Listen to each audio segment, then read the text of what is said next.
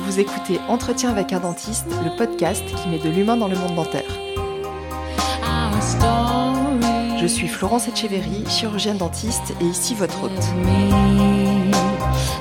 Entretien avec un dentiste, ce sont des rencontres de personnalités du monde dentaire qui se sont frayées un chemin différent pour accéder à leur réussite. Ce sont des séries thématiques pour aborder des sujets qui le sont peu dans notre cursus et c'est une newsletter mensuelle pour vous partager les actualités du podcast, mes rencontres, mes découvertes de livres, médias ou podcasts. Je vous donne rendez-vous pour un épisode toutes les deux semaines quand j'y arrive.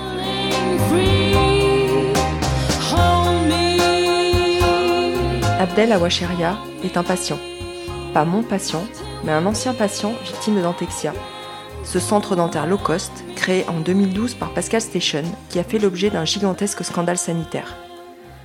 En 2016, suite à la liquidation de ces centres, des milliers de patients se retrouvent dans des situations physiques, psychiques, financières catastrophiques, avec des plans de traitement inachevés, voire pas encore commencés, plans de traitement réalisés dans un unique objectif mercantile. La majeure partie de ces patients, patientes, déjà en situation précaire, la promesse de ces centres étant de proposer aux plus démunis des soins moins chers qu'en libéral, se retrouvent à la fois édentés et endettés le ticket d'entrée chez Dentexia étant l'avance intégrale des frais des soins.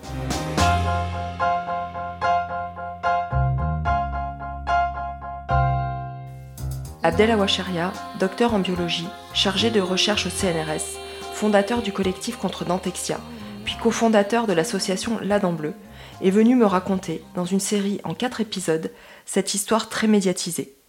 Notre objectif commun ici n'est pas de condamner des personnes, mais bien un système défaillant rendu possible grâce à la loi Bachelot promulguée en 2009. Dans tout notre échange, il sera question de chercher collectivement, patients et chirurgiens dentistes, comment co-construire une dentisterie plus respectueuse de l'humain et tenant compte des vulnérabilités de chacune des deux parties, mais aussi du système. Vous allez écouter le quatrième épisode de la série avec Abdel Awacheria, fondateur du collectif contre Dentexia, Co-construire, une véritable alliance thérapeutique.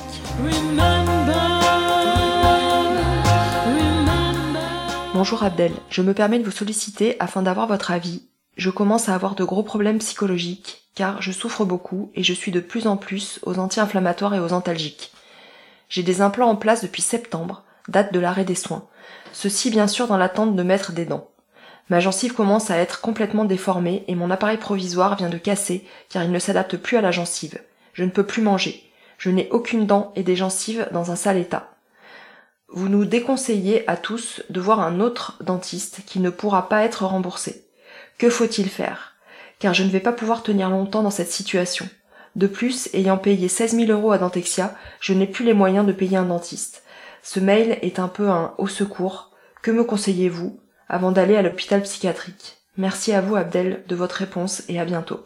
Cher monsieur, je ne sais pas me servir correctement de mon ordinateur, mais j'ai tenu à vous remercier de votre investissement pour la défense des victimes de Dentexia dont je fais partie. Malheureusement, en ce qui me concerne, je ne peux rien faire. J'ai un appareil provisoire qui me rentre dans le palais et qui m'empêche d'avaler ma salive, donc inutilisable. Je rembourse un prêt, j'ai une retraite qui ne me permet pas d'aller voir un autre dentiste. Je me sens seule et sans défense, j'ai 70 ans et je n'ai plus la force et les moyens de me battre.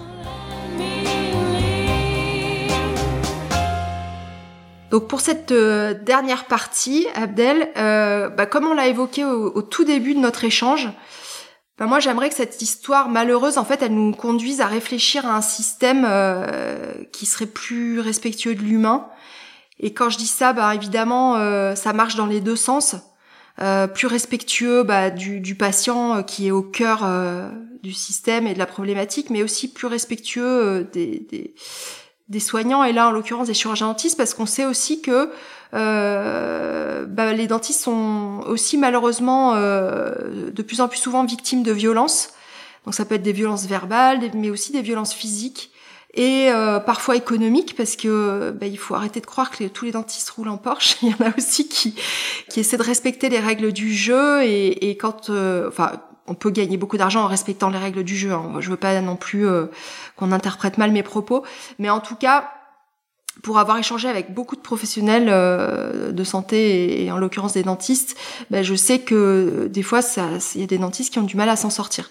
Donc évidemment, l'idée c'est d'ouvrir le dialogue pour éviter ben, de glisser vers une dentisterie qui serait à la fois euh, déshumanisée euh, et déshumanisante. Qu'est-ce que t'en penses, Abdel On part dans ce sens-là ah Oui, évidemment. En fait, on ne peut qu'être d'accord avec, avec ce que tu proposes, étant donné que même les praticiens, même le législateur et ceux qui l'incarnent, celles et ceux qui l'incarnent, sont euh, à tout moment, ou peuvent être à tout moment de leur parcours euh, humain, une, euh, un usager du système dentaire. Donc il est l'intérêt de, de, toutes et tous d'essayer de, de, réfléchir à, au problème que tu pointes, qui, de mon point de vue en tout cas, correspond à celui des vulnérabilités croisées, des vulnérabilités respectives, et des vulnérabilités conjointes en fait des différents protagonistes du secteur. Et, et quand j'évoque ces protagonistes, je pense non seulement aux patientes et aux patients, mais également évidemment aux praticiennes, aux praticiens, mais de manière plus large en fait à, l'ensemble des protagonistes qui viennent légiférer, qui viennent contrôler l'exercice en fait de la profession de, de dentiste euh, dans l'intérêt du patient. Donc tu vois, il y a, quelques jours, euh, j'ai écouté un, épisode euh, que j'écoute souvent là de, de, LSD, la série documentaire de France Culture, et c'était euh, sur le thème du, du, cancer. Et en fait, dans le premier épisode, on entendait Catherine Tourette-Turgis, donc c'est une femme qui, qui, a fondé en 2009 l'Université des patients, ça c'est à la Sorbonne, et cette université, elle forme et elle diplôme des patients euh, qu'on appelle après patients experts ou partenaires. Et ce sont des, des, gens qui sont atteints de maladies chroniques. Et donc elle, ce qu'elle disait, c'est que bah, elle voulait euh, remettre le malade euh, au centre et en valorisant bah, son savoir face à un constat de déshumanisation. Donc comme quoi c'est un peu dans tous les secteurs de la santé. Euh, Est-ce que toi, tu, tu, tu as connaissance de, de, patients experts ou partenaires euh, en dentisterie? Parce que moi particulièrement non, mais vu que tu as aussi beaucoup bossé sur, sur ces sujets-là. Alors, je sais qu'il y, y, a des... Enfin, au moins une association qui s'intéresse en fait aux problèmes croisés de, euh, des soucis dentaires et du handicap sur Paris et, euh, et qui essaye de trouver des réponses en fait à à la difficulté d'intégration dans des parcours de soins d'une patientèle en fait souffrant euh, de handicap. Donc ça c'est une une association qui a une activité euh, très précise en fait avec un périmètre d'action très limité, mais qui essaye de déployer des, des trésors d'énergie euh, pour arriver à ses fins. Ensuite, à l'échelle nationale, euh, des associations qui seraient représentatives de la patientèle du dentaire, à ma connaissance, on est les, seuls à la dent bleue euh, à s'être investis dans la création euh, d'une telle association, donc fondée et pour les, usagers du dentaire, en incluant dans cet énoncé, comme je l'ai dit tout à l'heure, les praticiens euh, et l'ensemble des protagonistes qui peuvent être des usagers à n'importe quel moment de leur parcours de vie. Euh, et alors, au sein de, notre, de notre association, on est amené en fait à interagir avec des, bah, de nombreuses patientes, nombreux patients qui, dans le meilleur des cas, ne sont pas des victimes, dans le pire des cas, en sont. Et euh, on a pu glaner un certain nombre de, de leçons de tout ça. La première leçon, euh, enfin je dirais même avant d'arriver en fait au niveau des enseignements, je tiens à pointer le fait que on reçoit en fait énormément de de sollicitations euh, qui nous parviennent pour des cas litigieux ou pour des situations de, de soins qui qui ne se passent pas bien.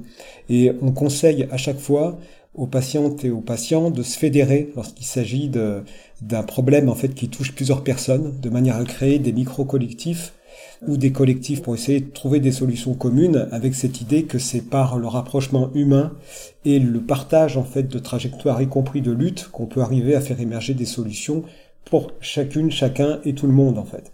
Donc ça, c'est un premier point. Ensuite, sur des situations qui sont plus individuelles ou pour des, une patientèle, enfin des patientes et des patients qui vont être un peu plus isolés dans leur euh, trajectoire, évidemment, là, on a besoin en fait d'une instance, d'une association, d'une structure qui permette de prodiguer en fait de, l'accompagnement. Et à mon sens, c'est là que, que les choses, que le bas blesse en fait. C'est-à-dire que pour qu'il y ait émergence euh, et pérennisation de trajectoires de patientes et de patients expertes experts, il faut qu'il y ait des structures qui permettent de les accueillir, de les entendre. Sinon, on reste sur des, en fait, un échelon individuel qui a beaucoup de mal en fait à s'exprimer. Et quand il s'exprime il a tendance à être un petit peu méprisé en disant bah on a encore un cas de figure un cas particulier qui s'exprime. Est-ce que c'est représentatif de la masse? Est-ce que c'est représentatif de plusieurs euh, euh, situations? Et on se retrouve avec un problème que j'avais un petit peu évoqué euh, ou le pendant d'un problème que j'avais évoqué lors de nos précédents échanges, c'était celui de la quantiphrénie, avec cette idée qu'il faut pouvoir quantifier, être représentatif de combien de personnes, de combien de situations, à partir de quand, à partir de quel seuil on agglomère en fait un niveau d'expérience qui nous permet de de, s'exprimer en fait au nom d'un groupe et plus seulement au nom d'une problématique personnelle. Donc ça c'est une vraie question. Alors je, note bien sûr très positivement l'existence en fait des initiatives que tu as mentionnées, université de, des patients experts et je pense que tout ce qui va dans le sens d'un déploiement dans les faits d'une mise en œuvre effective de, de, la loi Kouchner, en fait, du 4 mars 2002, et de la loi de 2004 mm. qui lui a succédé, euh, doit être, euh, doit être encouragée. On ne peut que faire la promotion en tant que, euh, que, que, patient et, et que membre d'une association représentative de la patientèle de ce type de démarche, dont on hérite grâce à une lutte qui a été acquise de, avec des victimes qui ont payé un lourd tribut, qui sont les malades du sida, en fait, qui, mm. dans les années 80, se sont fédérés avant l'heure pour essayer d'en apprendre en fait aux professionnels qui les qui connaissaient moins qu'eux en fait euh, leur pathologie et qui ont ouvert une brèche, qui ont ouvert la voie euh, en y laissant euh, des plumes évidemment, mais ce faisant ils ont rendu des services. Donc oui, je pense que c'est tout à fait important. Alors pour le dentaire, ça doit être encouragé à l'échelle nationale d'une part, et je pense que la trajectoire dans laquelle on s'inscrit avec d'abord un collectif qui se fédère ensuite ou qui se transforme en association et j'espère dans les, mois et les années qui viennent en fondation euh, pour euh, œuvrer dans l'accompagnement des, des patientes et des patients du dentaire, et ben en fait doit être promotionné. On doit avoir des, des efforts ou des, des, des, soutiens qui s'exercent sur un plan euh, méta pour structurer des initiatives globales et en même temps permettre en fait la mise en place de micro-politiques. Et je tiens beaucoup à cette notion, c'est-à-dire qu'on peut agir à un niveau macro. Nous, ce qu'on essaie déjà de faire avec la, dent bleue, qui est quand même une structure qui a essentiellement euh, déployé ses efforts dans le sens d'un lobbying en faveur des patientes et des patients par le biais d'un travail au niveau des textes de loi. Mais euh, c'est cet effort-là, en fait, macro, en termes de macro politique, doit être accompagné de déploiements qui soient plus locaux et, qui relève en fait de la micropolitique. Alors ça peut concerner des, groupes locaux dans, des, dans les villes, dans les territoires, qui agiraient en concertation avec euh, les caisses primaires d'assurance maladie, avec euh, les ARS, les agences régionales de santé, avec les conseils ordinaux de chirurgiens dentistes, et qui permettrait en fait d'avoir une sorte de d'approche des problèmes qui soit un peu plus locale, qui soit un peu plus euh, prompte en fait à, à, la prise en charge de, de, de, problématiques qui émergent sur certains territoires et pas d'autres, pour certaines franges de la mm. patientèle et pas d'autres. Donc il faut pouvoir euh, réussir cette dialectique entre du local et du global, entre une association qui serait une sorte de chapeau euh, qui agirait au niveau méta et des initiatives un peu plus locales de micro-politique euh, en concertation dans les deux échelons avec l'ensemble des partenaires. Donc c'est dans cet esprit-là qu'on qu'on a envie d'œuvrer, en tout cas à la dent bleue. D'ailleurs, euh, pour rebondir à ce que tu disais, effectivement, il ressortait aussi euh, dans ce documentaire que les patients partenaires euh, sont rarement rémunérés. Si tu veux, il n'y a pas encore de postes réellement qui leur sont attribués. Ça existe, mais c'est mineur. Donc si tu veux, la plupart sont, sont, bénévoles ou alors ont créé leur propre association parce que ils ont voilà été victimes euh, de, de, pathologies lourdes et ils ont envie euh, d'avoir une action euh, pour aider les autres patients et pour faire avancer aussi la, la, qualité des soins. mais il n'y a pas encore de vraies places qui leur sont attribuées et c'est vrai que dans un fonctionnement qui est à 80%, je pense, libéral comme le nôtre, c'est compliqué en fait à introduire dans les cabinets où on est encore euh, assez euh, individualiste, quoi. Je pense que oui, c'est compliqué à introduire. Après, euh, la situation euh, de la dentisterie en France, notamment euh, la carence d'ambition pour ce qui est de la mise en place d'une politique euh, en matière de santé bucco-dentaire, parle d'elle-même. C'est-à-dire qu'on est dans un pays où on a très bien identifié les problèmes, par contre on a énormément de mal à déployer des solutions. Et dans ce sens-là, j'ai longtemps été assez pessimiste en me disant que ce serait pas du côté des structures existantes qu'on allait trouver des solutions, puisque ces structures font partie du problème en fait. C'est-à-dire qu'on ne peut pas demander de manière générale à des pyromanes de devenir des pompiers. Alors j'irai pas jusque-là pour la dentisterie, mais on a quand même beaucoup d'argent qui est injecté et qui ne ruisselle jamais sur l'aide euh, aux victimes ou la prise en charge euh, de trajectoires avant, pendant, après euh, pour des patientes et des patients. En réalité. Et quand on, mm. nous à la dent bleue, on, discute avec, avec des usagers, et, on en fait partie évidemment, on reçoit que des messages extrêmement simplificateurs du, type brossez-vous les dents, euh, euh déployez hmm. un effort du côté de l'hygiène et, et, tout ira bien. Et si vous ne faites pas, eh ben vous serez responsable, voire coupable, euh, donc, coupable dans le sens du discours culpabilisateur. Et, euh, et, donc pour s'extraire de ça, je pense qu'il faut arriver à, à intégrer euh, en fait la voix de la patientèle. Alors je ne sais pas si euh, monétiser le bénévolat ça peut être une approche. Euh, dont je suis sûr par contre, c'est que il faut apporter du soutien des structures. C'est-à-dire que c'est les structures qui existent ou qui ont des velléités d'exister, il faut pouvoir créer des dispositifs qui permettent de les faire vivre en fait et de permettre à des bénévoles euh, s'ils restent bénévoles donc au sein de leur structure, d'au moins s'accompagner de métiers en fait qui se trouvent en, périphérie de, de l'acte thérapeutique. Et là, je pense à tous les aidants, euh, hypnothérapeutes, euh, euh, toutes les personnes. Ouais, il y a aussi tout le domaine de l'éducation euh, les hygiénistes. Alors ça, c'est ça fait longtemps que, que le besoin a été identifié. Alors quand on part des besoins et pas des moyens, mm. je pense que les besoins sont...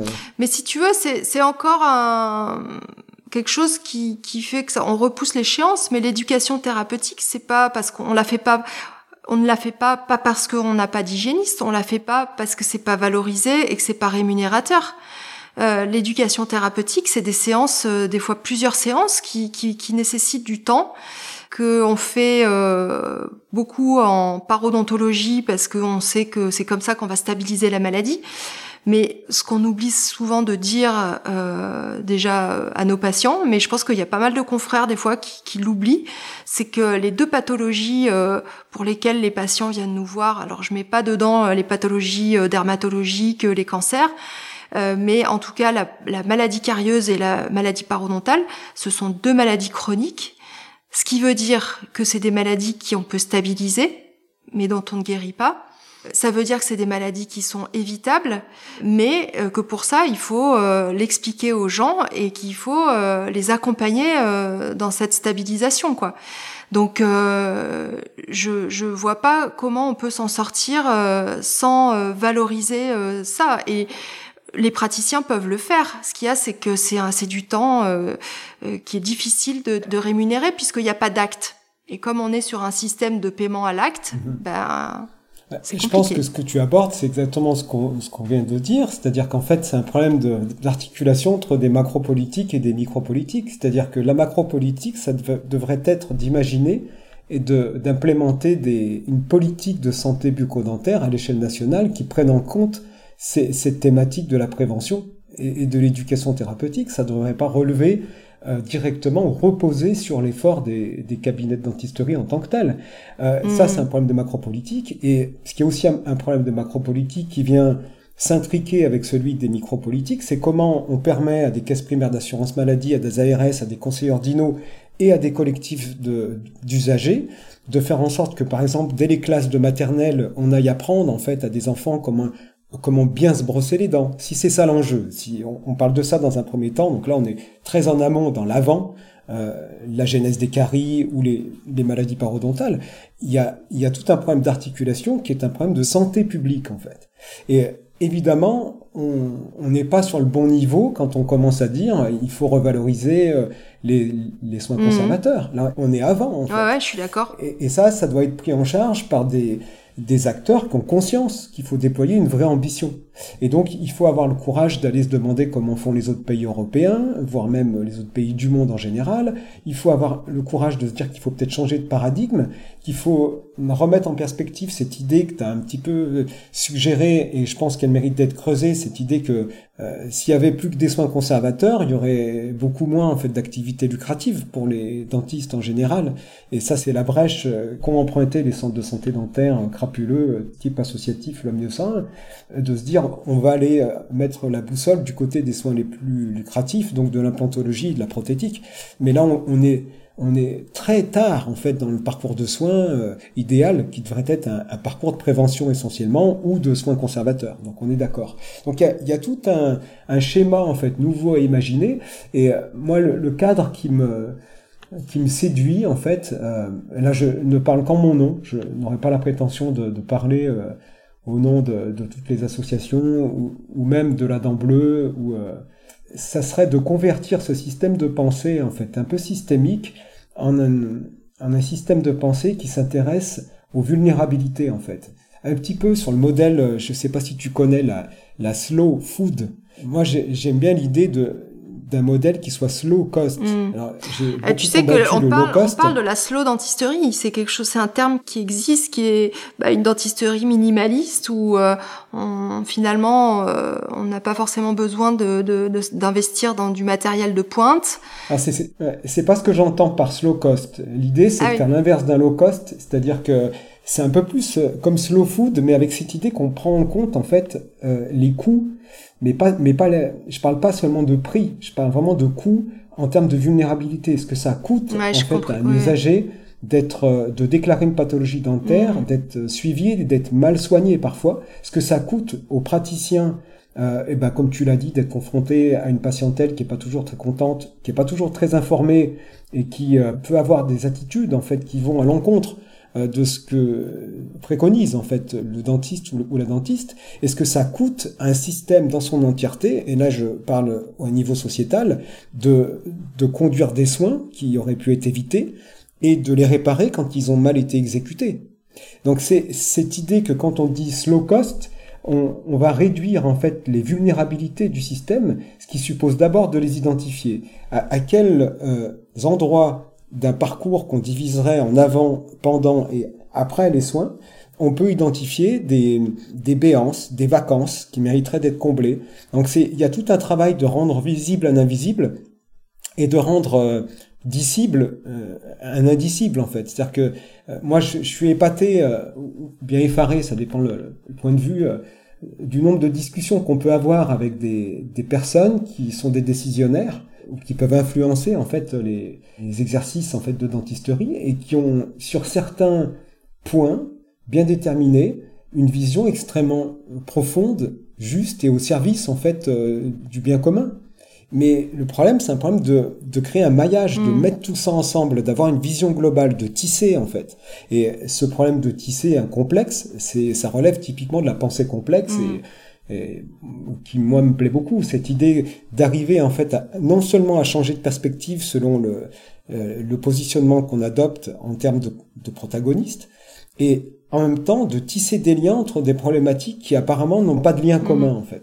Donc il y a tout ce travail, et c'est pour ça que j'aime bien cette dénomination de, de slow cost, de prise en compte d'abord des vulnérabilités. Donc par exemple, si on s'intéresse à avant un parcours de soins, l'une des vulnérabilités, c'est que parler d'éducation thérapeutique, c'est évidemment euh, pas seulement faire reposer sur les, des usagers euh, le fait d'avoir des troubles en fait. On sait tous que c'est plurifactoriel, que c'est un problème d'alimentation, d'hygiène, d'habitus au sens Bourdieu, euh, de Bourdieu en fait. C'est-à-dire que quand on est dans un déterminisme socio-économique, on va avoir tendance à, à déployer des, des comportements qui vont être dictés par cet environnement-là. Et donc c'est tout à fait hypocrite de dire à des à des patientes et des patients qui sont issus d'une frange euh, de, de, la population qui est très éloignée de l'offre de soins pour des tas de raisons, et pas seulement économiques, en fait aussi en termes de déterminisme social, et ben qu'en fait c'est leur faute. Ça, ça fonctionne pas comme ça en fait. Il faudrait d'abord agir sur comment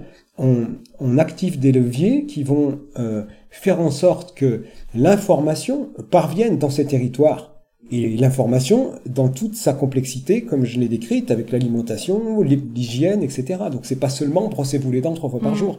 C'est le, traduire comme ça.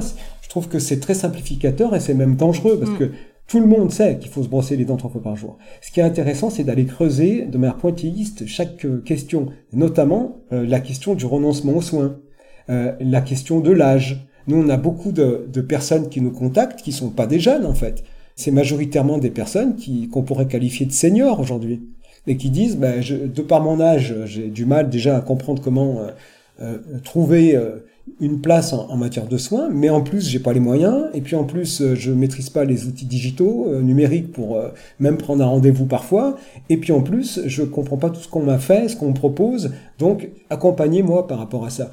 Donc c'est tout à fait hypocrite de dire à ces personnes de 70 ou 80 ans, on va vous éduquer au plan thérapeutique. C'est complètement inaudible.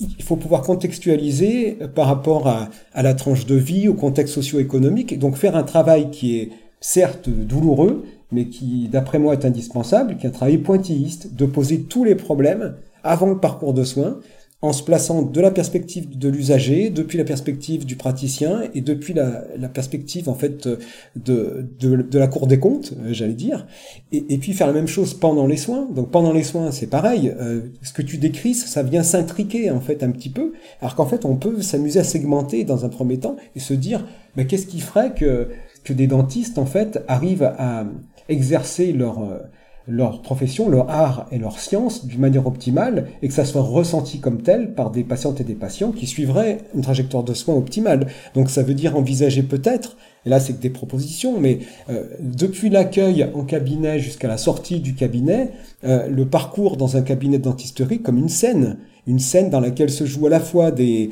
des, une composante physique, mais beaucoup de choses en fait au plan de la psyché.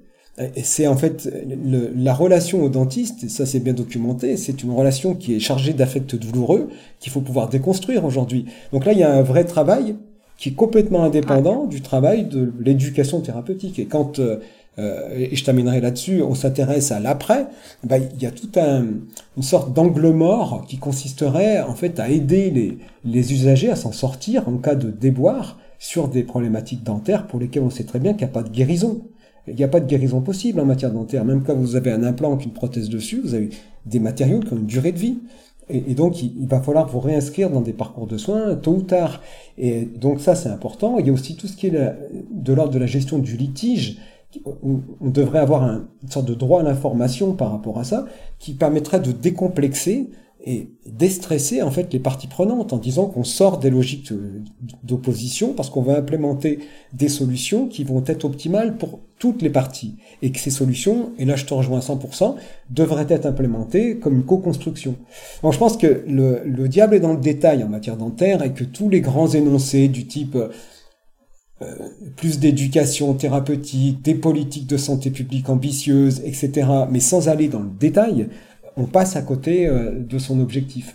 Et euh, tu as mentionné deux pathologies, les caries et euh, les maladies parodontales comme étant des, pathologies chroniques. Moi, je, tiens quand même à, dire, et tu, enfin, tu le sais très bien, et, et des études viennent l'étayer de manière parfaite, qu'on a des corollaires entre ces pathologies-là et d'autres pathologies qui viennent se greffer mm. dessus, euh, de l'Alzheimer jusqu'à des infections distantes, le diabète, beaucoup, par, euh, beaucoup le diabète, le diabète, des maladies cardiovasculaires, des, des troubles musculosquelettiques, euh, le, le, SADAM en particulier, syndrome en fait au niveau maxillofacial. Donc une, une compréhension un petit peu plus holistique à la fois du système et de la personne le, la patiente ou le patient en tant que personne devrait s'imposer. Et il y a un vrai travail, je pense, de fond à, conduire. Et évidemment, on peut pas le faire sans les usagers. Ça, ça semble. Oui, il y a beaucoup de choses euh, sur lesquelles j'aurais envie de rebondir dans tout ce que tu dis. Et... Mais euh, c'est vrai que si tu veux, euh, un patient, euh, quand on le voit pour la première fois dans notre cabinet, je pense qu'avant de l'installer sur le fauteuil et, et lui demander d'ouvrir la bouche, ça me paraît hyper euh, pertinent et intéressant euh, de lui demander un peu son son histoire. Pas forcément euh, les derniers rendez-vous, voilà, qu'est-ce qui s'est passé les derniers rendez-vous. Souvent, en fait, on, on, on s'en arrête là parce qu'on on estime que un, on n'a pas le temps, deux, on n'est pas formé pour ça, on n'est pas, on n'est pas psychologue. Mais moi qui parle beaucoup avec avec mes patients, des fois on me confie des choses qui sont que je qu'on ne peut pas soupçonner. En fait, si la personne ne, ne, ne, ne, sent pas en confiance et ne vous le dit pas, vous pouvez passer complètement à côté. Moi, j'ai une patiente euh, qui, qui est venue euh, récemment et que j'avais pas vue depuis plusieurs années. Donc, euh, je pense que en sortant, enfin, avec moins d'expérience, euh, j'aurais un peu fait des remontrances, tu vois. J'aurais dit, bah, comment ça se fait? Vous n'êtes pas venu me voir depuis tant et et puis après, une fois la bouche ouverte, euh, parce que ça s'était forcément euh, dégradé sa bouche, hein, j'aurais peut-être un, peu enfoncé le clou. et je pense que quelque part, c'est un peu ce qu'on reçoit dans notre formation, hein, parce qu'on le fait pas par méchanceté, on le fait parce que on, on a été aussi habitué à le faire. Et maintenant, donc elle est arrivée et, et avant de parler, je l'ai d'abord écoutée. Et en fait, elle m'a dit, bah voilà, je je suis pas venue vous voir euh, depuis longtemps euh, parce que en fait, euh, j'ai découvert, on a découvert il y a il y a cinq ans que mon mon gendre euh, abusait de mes de mes petits enfants. Donc euh, il y a eu un procès, ma belle-fille est en dépression, j'ai fait un, un AVC suite à ça, mon mari est décédé. Enfin, ça a enchaîné toute une cascade en fait de choses et euh, et ben je l'ai pas du tout abordé de la même manière forcément quoi j'ai pris le temps, euh, on a passé plus de temps euh, cette première séance à discuter que à regarder sa bouche, mais après euh, on est peut-être un peu moins euh, euh, exigeant et, et, et, radicaux dans nos traitements quoi quand on sait ça. Mm. Ben, ce que tu pointes là, je trouve qu'il fait tout à fait sens, c'est la nécessité ou l'intérêt en tout cas des enseignements euh, en empathie. C'est-à-dire que c'est toute la différence, euh, je me souviens plus si on en avait parlé, mais entre la compassion et, l'empathie. On ne demande pas à, une dentiste ou un dentiste de, souffrir avec sa patiente ou son patient, mais d'au moins avoir développé une disposition de, de son être qui lui permette de considérer que l'autre est potentiellement un individu en souffrance et que donc on va adapter un certain nombre de schèmes euh, par rapport à, à cette prémisse. C'est-à-dire que, euh, et c'est pour ça que cette idée de slow cost me plaît, me plaît autant. Quand on s'adresse à quelqu'un qui vient consulter, on s'adresse pas à une tigresse ou à un tigre, on s'adresse à, à quelqu'un qui est en situation de vulnérabilité. C'est ça la prémisse. Donc on doit partir de là. Et, et nous, à la Dent Bleue, par exemple, et avant dans le collectif Condentexia, il nous était extrêmement difficile de séparer les trajectoires de soins des, des des parcours en fait psychosociaux des personnes. Il y a parfois des beaucoup de personnes, beaucoup de patientes et de patients pour lesquels le déboire dentaire n'est que la face émergée de d'une pelote de laine en fait de problèmes euh, qui sont sociaux, qui peuvent être euh, euh, identitaires, qui peuvent être liés à des traits d'histoire de vie. Et c'est pour ça que si on voulait être pointilliste, moi j'aime bien les la, la séparation qu'ont fait euh, les Grecs en fait de des deux termes de vie. Euh, les Grecs distinguaient en fait la zoé et euh, le bios. La zoé, c'est tout ce qui relève de l'élan vital, de la vie au sens organique du terme, et la dent, eh ben c'est zoé, c'est-à-dire que l'organe dentaire, il va être la cible en fait d'attaque, de, de, mauvais traitements ou au contraire d'une protection, d'une hygiène. Donc là, on est dans la zoé. Il peut être traité par un praticien dans sa composante de Zoé, c'est-à-dire euh, on traite la carie, euh, on, essaie de, conserver ce qui peut être conservé, de remplacer ce qui peut être remplacé. Et mais il faut pas oublier la composante du bios. Et le bios, un terme qui a beaucoup développé, un concept qui a beaucoup développé Georges Agamben, qui explique comment on est tous issus, euh, toutes et tous, de traits d'histoire de vie. Et donc, il faut arriver à appréhender à la fois Zoé et bios. Et c'est quand on a compris ça, ou qu'on a été sensibilisé à ces deux, deux composantes en fait de, de l'humain, de l'être humain, qu'on peut arriver à s'adresser en fait à une personne en, considérant qu'elle est en situation de vulnérabilité, non seulement dans sa zoé, dans sa composante euh, organique, euh, biologique, et puis en même temps, et c'est jamais séparé, ça va de pair en même temps dans son, son bios, dans, sa, dans la vie humaine, dans la vie qu'elle a traversée. Et euh, moi, j'ai eu l'occasion de le comprendre aussi par des, des, témoignages qui sont à chaque fois extrêmement... Euh, enfin, qui remettent en question. Hein. Moi, c'était des, des, femmes battues qui expliquaient mmh. euh, comment elles avaient du mal à consulter. Elles n'avaient plus de dents devant, et pourtant elles avaient du mal à consulter parce qu'elles avaient peur du jugement. Non pas de la société en général, mais du professionnel ou de la professionnelle qu'elles allaient rencontrer. Et donc ça, c'est tricky, c'est compliqué en fait comme approche. Alors c'est d'autant plus important d'inclure euh, dans les formations euh, en dentisterie tout un ensemble d'enseignements, non seulement d'accompagnement, euh, des enseignements qui viennent porter sur la relation d'aide, qui donc est indissociable de la relation de soins, c'est notre manière de dire Zoé et Bios, et, euh, et puis en même temps, euh, tout un enseignement en fait au niveau de l'empathie qui crée une disposition. Et je rajouterais une couche supplémentaire euh, qui est un petit peu issue de, de deux mouvances qui peuvent s'entrecroiser, enfin qui, qui se nourrissent l'une l'autre en tout cas, même si elles n'ont pas les mêmes les mêmes terreaux de, de genèse. C'est d'une part l'éthique du care, donc tel que l'a bien promotionné Johan Tronto, Bérénice Fischer et J'oublie, euh, j'oublie troisième personne. Je vais, je vais le retrouver. C'est, Carole Gilligan. Euh... Voilà, Carole Gilligan évidemment. Et d'un autre côté, euh, je trouve que c'est important aussi de ne pas perdre de vue que ce qui était en toile de fond de l'éthique du Caire a tendance de plus en plus aujourd'hui à se marier avec une autre éthique qui a été un peu formalisée par Guattari, le fameux collègue de, de Deleuze. Et, et Guattari en fait avait est l'un des penseurs de l'écosophie, c'est-à-dire que pour arriver à changer de paradigme et peu importe la place qu'on occupe en fait dans un système, il faut d'abord en fait arriver à contextualiser sa place, mais aussi surtout se dire qu'on va changer d'abord intérieurement sa manière d'habiter sa position. Alors pour ce qui est du, patient et de la patiente, euh, de la patiente et du patient, alors évidemment c'est tout à fait audible de se dire que on a tout à gagner de s'inscrire dans une alliance thérapeutique, de se positionner en tant que partenaire dans un cabinet de dentisterie parce que c'est à son propre bénéfice. Et du côté en fait euh, des professionnels, en fait, ça doit aussi être pensé à mon avis, c'est-à-dire qu'il y a une manière d'habiter le monde, une relation à soi, aux autres et à l'environnement au sens large qu'il faut considérer dans une perspective du care, mais d'un care globalisé. Et c'est pour ça que je parle de slow cost comme la prise en compte euh, de, des vulnérabilités de chacune et de chacun dans un système mmh. global, en sachant que le système lui-même est vulnérable. Donc comment diminuer les coûts pour chacune et chacun et tout le système, et, et comment faire en sorte que on mette en place des trajectoires qui soient les plus profitables dans la durée et, dans le long terme. Euh. C'est important ce que tu dis euh, sur la vulnérabilité parce que euh, je pense que même si la loi Kouchner de mars 2002 a, énormément bousculé bah, le, schéma classique du dentiste ou du sachant, en tout cas paternaliste, euh, et a profondément changé la, la, relation de soins. Je pense que c'est encore récent, quoi. 20 ans, c'est pas non plus euh, à l'échelle de, l'humanité, c'est peu, quoi.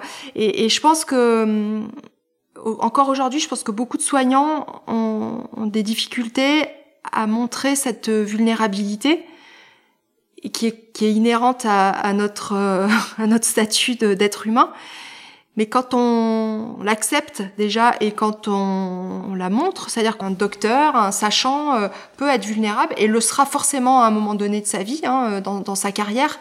Je pense que vis-à-vis des patients, ça, ça, tombe un peu euh, une barrière et, et c'est là où on va peut-être gagner de la reconnaissance, cette reconnaissance qu'on attend mmh. tellement, quoi. Et d'ailleurs, ça, a des, ça a des liens au niveau psychanalytique avec la relation enfant-parent, d'ailleurs. C'est en se rendant compte si le parent met en avant sa propre vulnérabilité, c'est très libérateur en fait pour l'enfant qui va éviter de l'idéaliser et euh, qui va au contraire commencer à se construire non pas contre lui au sens d'opposition, mais contre lui comme un lierre pousse sur un mur, quoi. Et, là, ça devient tout à fait autre chose.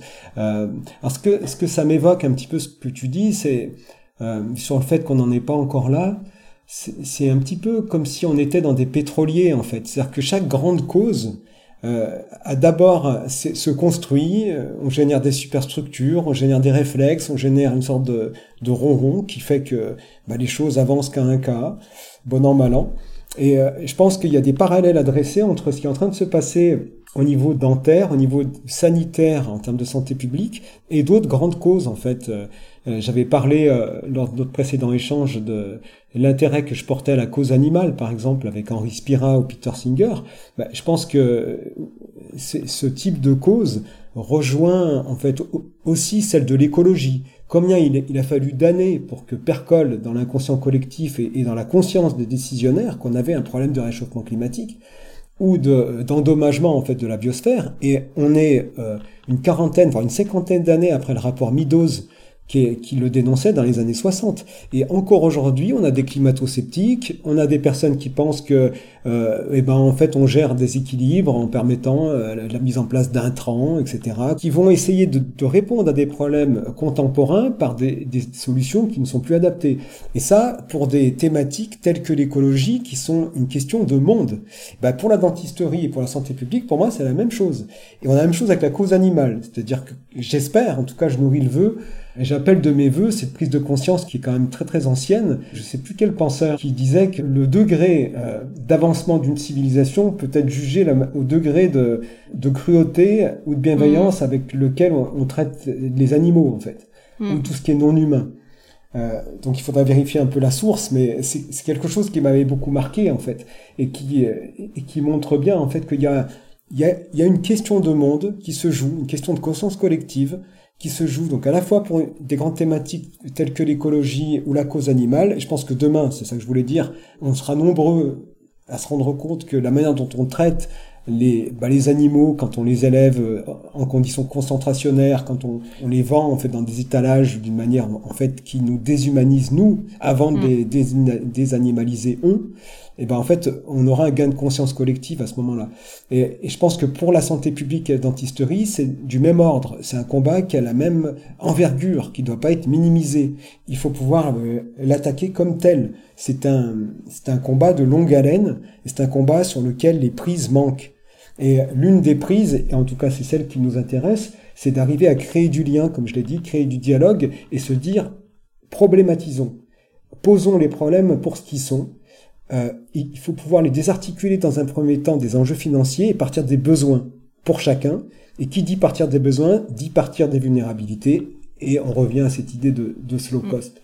Donc là, ça serait ben, faire appel à l'intelligence collective, notamment. Donc, est-ce que on pourrait imaginer euh, euh, des centres? Donc, euh, il faut quand même dire que les centres dont, comme Dantexia ou comme d'autres qui ont été fermés et peut-être qu'il en existe encore euh, qui fonctionnent de la sorte. En, soi, c'est pas forcément une mauvaise idée parce qu'il y a une demande euh, importante en soins et de la part des patients, mais il y a aussi une demande importante euh, de la part de dentistes qui souhaitent un peu se, se décorréler de ces soucis de, de, de structure, quoi, liés à la structure, à la rentabilité d'une structure, à la charge administrative. Et donc, euh, il y a, je pense qu'il y a à la fois euh, une demande et, un besoin important. Et hum, est-ce qu'on pourrait imaginer des centres euh, qui seraient co-construits de A à Z, à la fois par des dentistes et par des, et par des patients? Alors, je pense que ça mérite d'être pris de manière pointilleuse, justement. C'est-à-dire qu'à l'échelle un peu macro, je pense que c'est important qu'il y ait des, du dialogue un peu méta entre des représentantes et des représentants de collectifs d'usagers et euh, des décisionnaires qui viennent euh, promulguer des, euh, des, textes législatifs ou qui participent en fait à des grandes orientations qui concernent toute la population.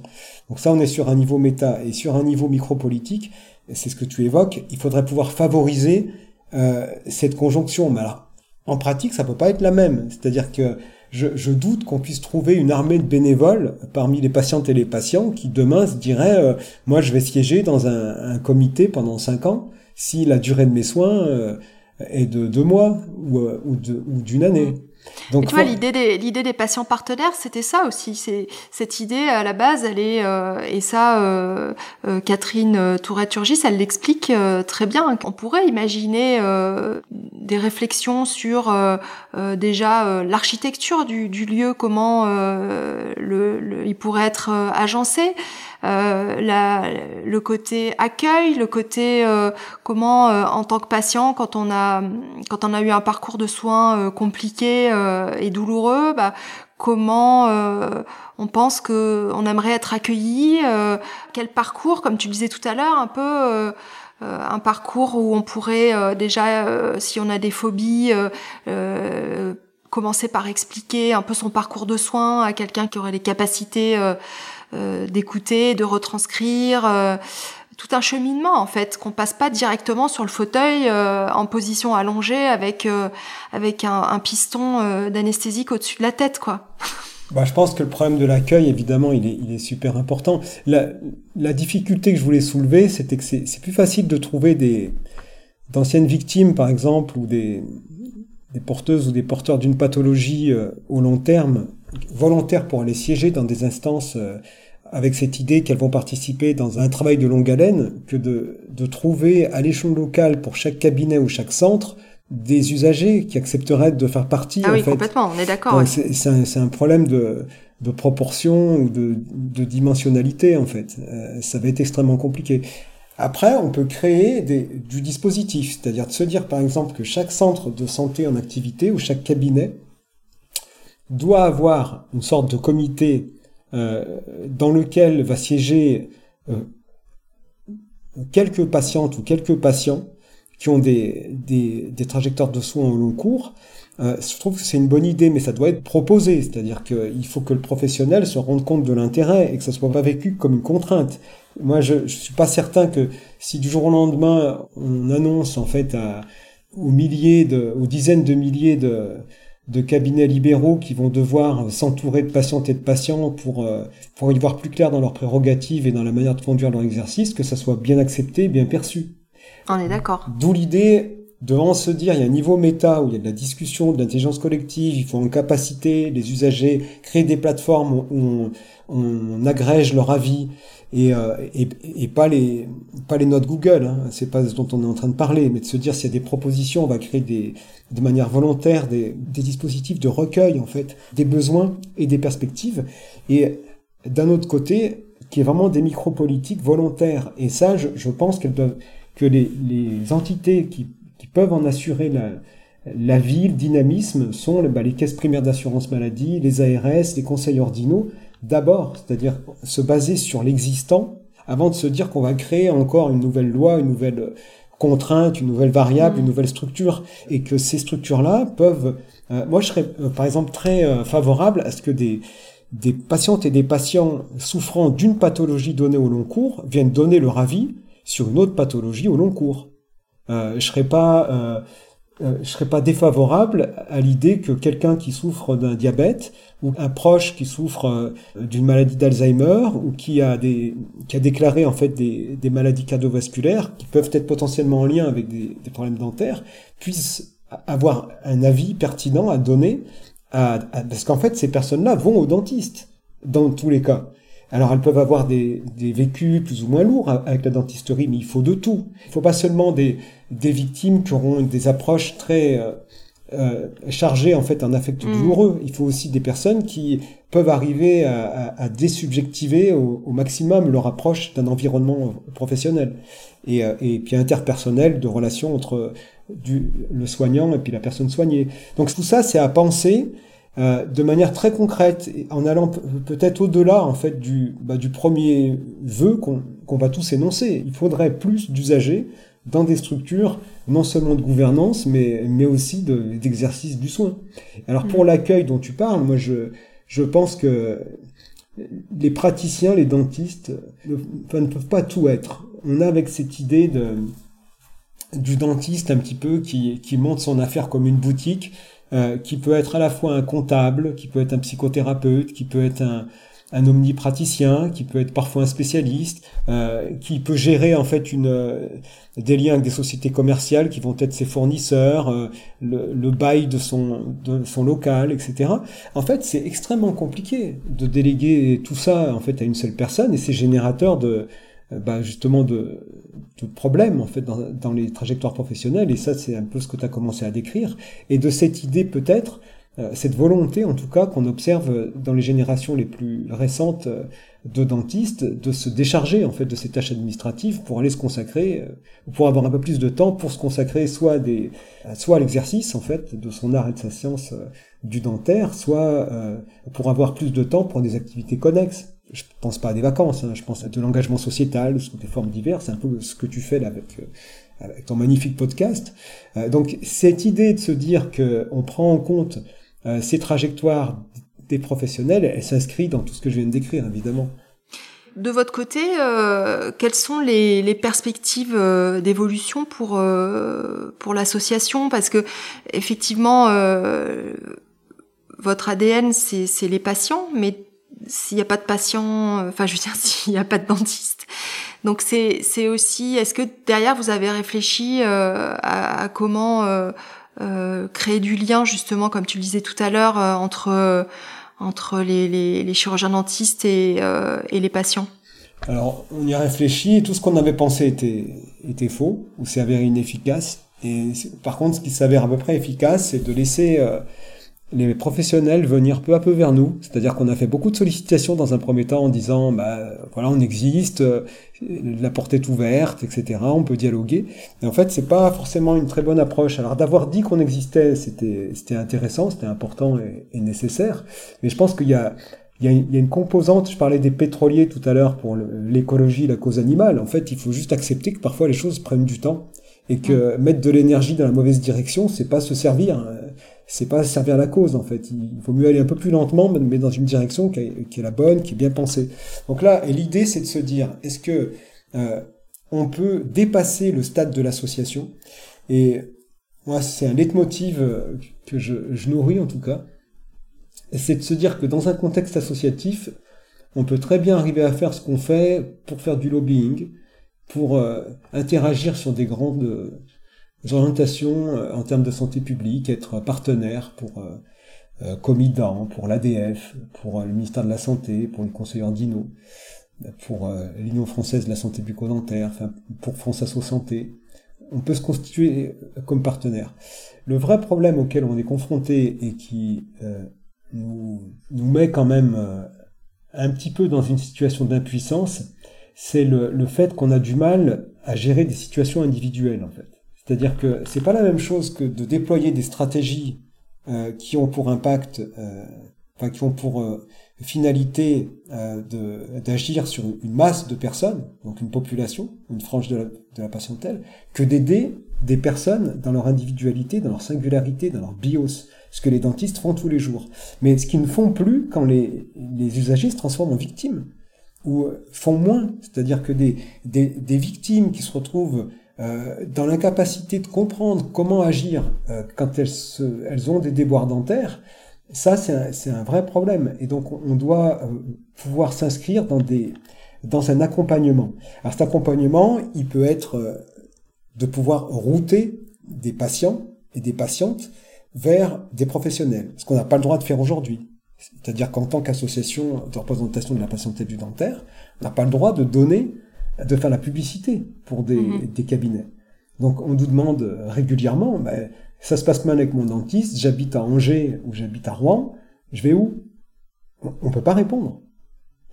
Ou alors ce qu'on va répondre, c'est du n'importe quoi parce qu'on n'a pas d'instance locale et, quand bien même on voudrait donner une information sous le manteau, on ne pourrait même pas, parce qu'on n'a pas connaissance du territoire, et qu'en plus on n'a pas de moyen de juger si l'information qu'on va, qu'on va donner, ce, qui s'apparente à un bon conseil, peut en réalité s'avérer être très mauvais, et se solder par un autre parcours euh, litigieux, par exemple. Donc ça, c'est un premier souci, c'est-à-dire de pouvoir être accompagné euh, de, de, professionnels pour essayer de, de répondre à cette simple question. Si un usager demande je vais où, on lui répond quoi? À part va sur Google ou sur euh, Doctolib ou, ou dans l'annuaire.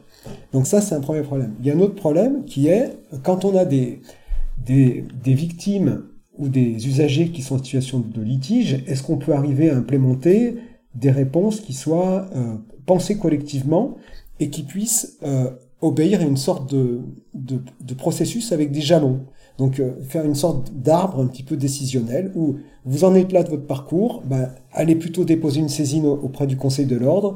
Vous êtes en litige financier, faites plutôt ça. Vous avez euh, des pratiques à dénoncer, faites plutôt ça. Vous êtes en souffrance euh, plutôt psychologique, eh ben, vous allez appeler ce numéro, vous allez aller dans tel centre ou, rencontrer telle personne.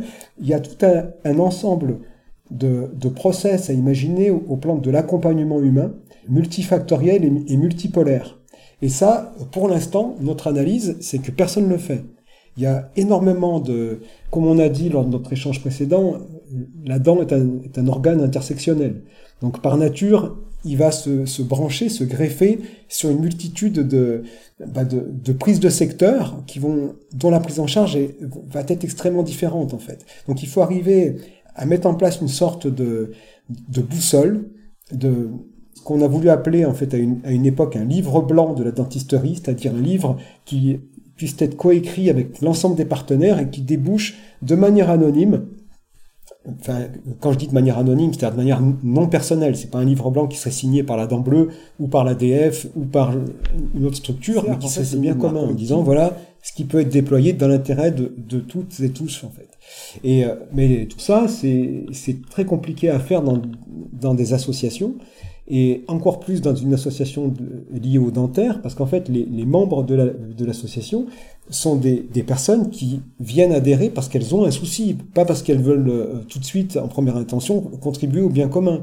Donc on, on a d'abord ce problème que les adhérents sont des personnes qui sont en difficulté et que la réponse, en fait, serait d'imaginer sur la base d'usagers euh, motivés des interactions avec les professionnels et les autorités pour faire émerger des solutions qui ruissellent dans un deuxième temps sur les mêmes victimes qui viennent au, début.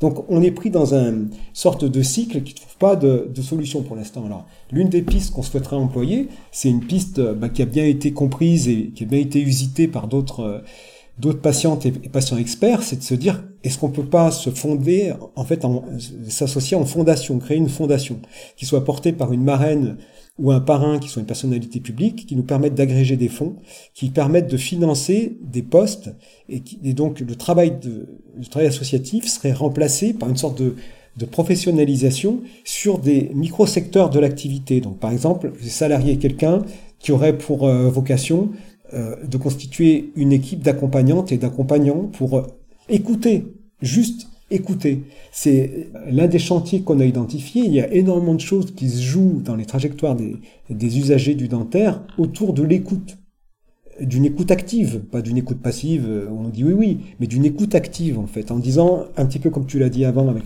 la personne dont tu as décrit un petit peu la situation compliquée, euh, on, on entend en fait. Et juste le fait d'entendre, c'est déjà franchir euh, un seuil qui permet un début de prise en charge utile, de restauration et parfois de, bah, de remettre les personnes en selle en fait pour aller se faire soigner. Parce que comme je l'ai aussi dit, euh, les parcours de, de, soins dentaires quand ils se passent mal sont des parcours de dévitalisation qui empêchent les personnes de se prendre en charge elles-mêmes et donc de sans capacité. Donc il y a, y a, tout ce travail en fait de se dire qu'en créant une structure qui permette euh, d'être multipolaire. Donc cette fondation, dans l'idée qu'on pourrait en avoir, à la différence d'une association d'usagers, serait une fondation qui comporterait des usagers, euh, mais qui aurait pour vocation d'intégrer toutes les mouvances pour le bien commun d'un secteur. Et, euh, et, des usagers qui viennent en fait en faire appel à lui. Donc cette fondation, elle aurait une marraine ou une personnalité euh, publique, elle bénéficierait de, dons, de subventions, et elle permettrait de suivre des trajectoires individuelles et d'être réellement utile aux vraies personnes. Et ça, je dois, avouer que c'est quelque chose qui me, me taraude en fait depuis plusieurs années, parce que euh, on a le sentiment de, de prendre un peu à notre charge un combat qui va être au niveau euh, un petit peu, euh, on va dire, textuel, un petit peu littéraire, prosaïque, mais de ne pas être dans l'incarnation ou pas suffisamment ou de pas avoir les moyens en fait d'être dans un, combat incarné qui soit réellement utile en fait aux personnes qui nous sollicitent. Et euh, il n'arrive pas une semaine où euh, on ne dise pas à une personne, on, on peut rien faire là. C'est pas de notre sort, on ne sait pas comment agir pour que des choses aillent mieux pour vous. Euh, parce qu'on n'est pas dentiste, parce qu'on n'est pas l'ARS, parce qu'on n'est pas le législateur, et que là tout de suite on, on va pas pouvoir faire, quelque chose. Et ça c'est très frustrant. Alors on peut rester sur la frustration, se dire est-ce que on peut accepter de d'identifier que c'est aussi une vulnérabilité et qu'on a décidé de travailler dessus. Et c'est un peu l'approche qu'on aimerait euh, mettre en avant, c'est-à-dire que oui, notre association est vulnérable dans le sens où elle a une existence qui ne repose que sur des victimes. Et oui, on a aussi envie de la rendre moins vulnérable en travaillant avec d'autres protagonistes en permanence pour essayer de faire en sorte que tout le système aille mieux et euh, Darren capte avec lui bah, toutes ses souffrances individuelles pour les alléger. Et ça, c'est euh, une autre manière en fait de servir le serment d'Hippocrate à une échelle qui est pas celle du, de la praticienne ou du praticien, mais qui est à l'échelle de la citoyenne et du citoyen en fait, qui s'en empare sur un plan métaphorique pour aider les gens dans leur vraie vie. C'est comme ça que j'ai envie de le tourner. je, suis, je, reste euh, bouche bée parce que tu as super bien fini et je, me dis euh, finalement, euh, j'en serais bien restée là comme mot de la fin, quoi. Sauf si tu avais quelque chose que tu avais envie qu'on aborde et qu'on n'a pas abordé.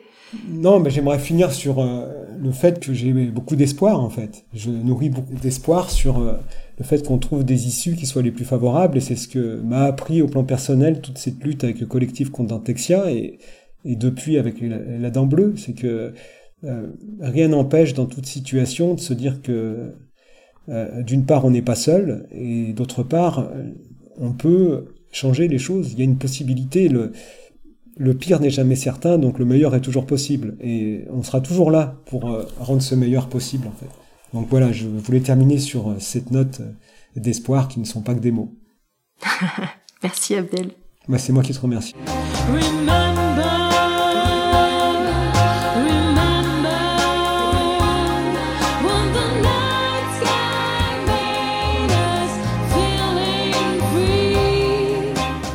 Voilà, vous venez d'écouter le dernier épisode de la série avec Abdel Awacheria, fondateur du collectif contre Dantexia. Merci à lui d'avoir pris le temps de m'expliquer les tenants et les aboutissants de cette affaire dont on a tous plus ou moins entendu parler, mais rarement avec autant de détails. Alors cet échange avec Abdel a été encore une fois pour moi l'occasion de me questionner sur la raison d'être de mon métier. Et cette raison d'être, c'est le patient, qui vient nous consulter parce qu'il a besoin de nous et c'est primordial qu'il ou elle reste au centre de nos préoccupations – alors dit comme ça, c'est une évidence, mais pourtant, même pétri de bonnes intentions, bah, je pense qu'on peut vite l'oublier. Avec les années et l'expérience, j'ai appris, moi, à aimer mon métier quand j'ai commencé à arrêter de considérer les patients comme des obstacles qui m'empêchaient de réaliser des actes que je pensais indispensables pour eux. Bah, parce que forcément, moi, je savais quel était le meilleur traitement pour eux puisque je m'étais formée pour ça. Et j'ai commencé à aimer mon métier aussi quand j'ai arrêté de penser seulement à moi, à ma performance, à ma rentabilité, et quand j'ai commencé à considérer mes patients, c'est-à-dire à vraiment les regarder et à les écouter.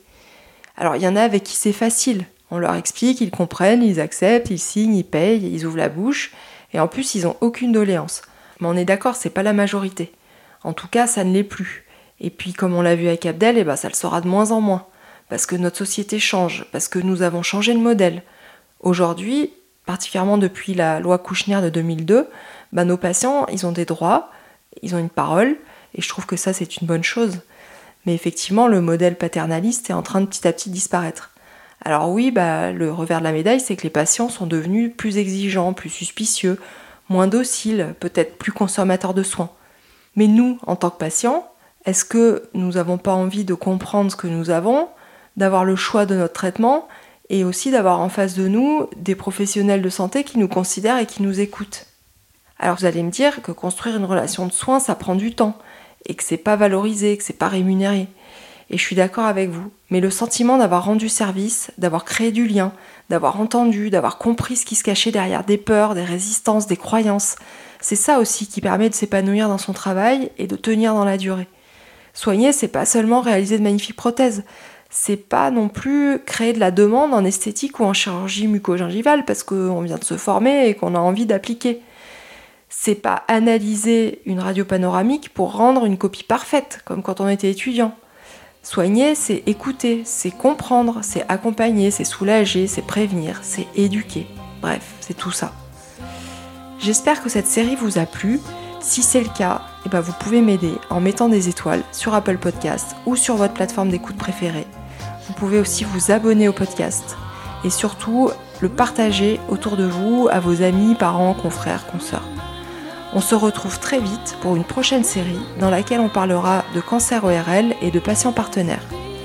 Si vous voulez m'écrire, vous pouvez le faire sur les réseaux sociaux ou sur le site internet d'entretien avec un dentiste, je vous lirai et je vous répondrai.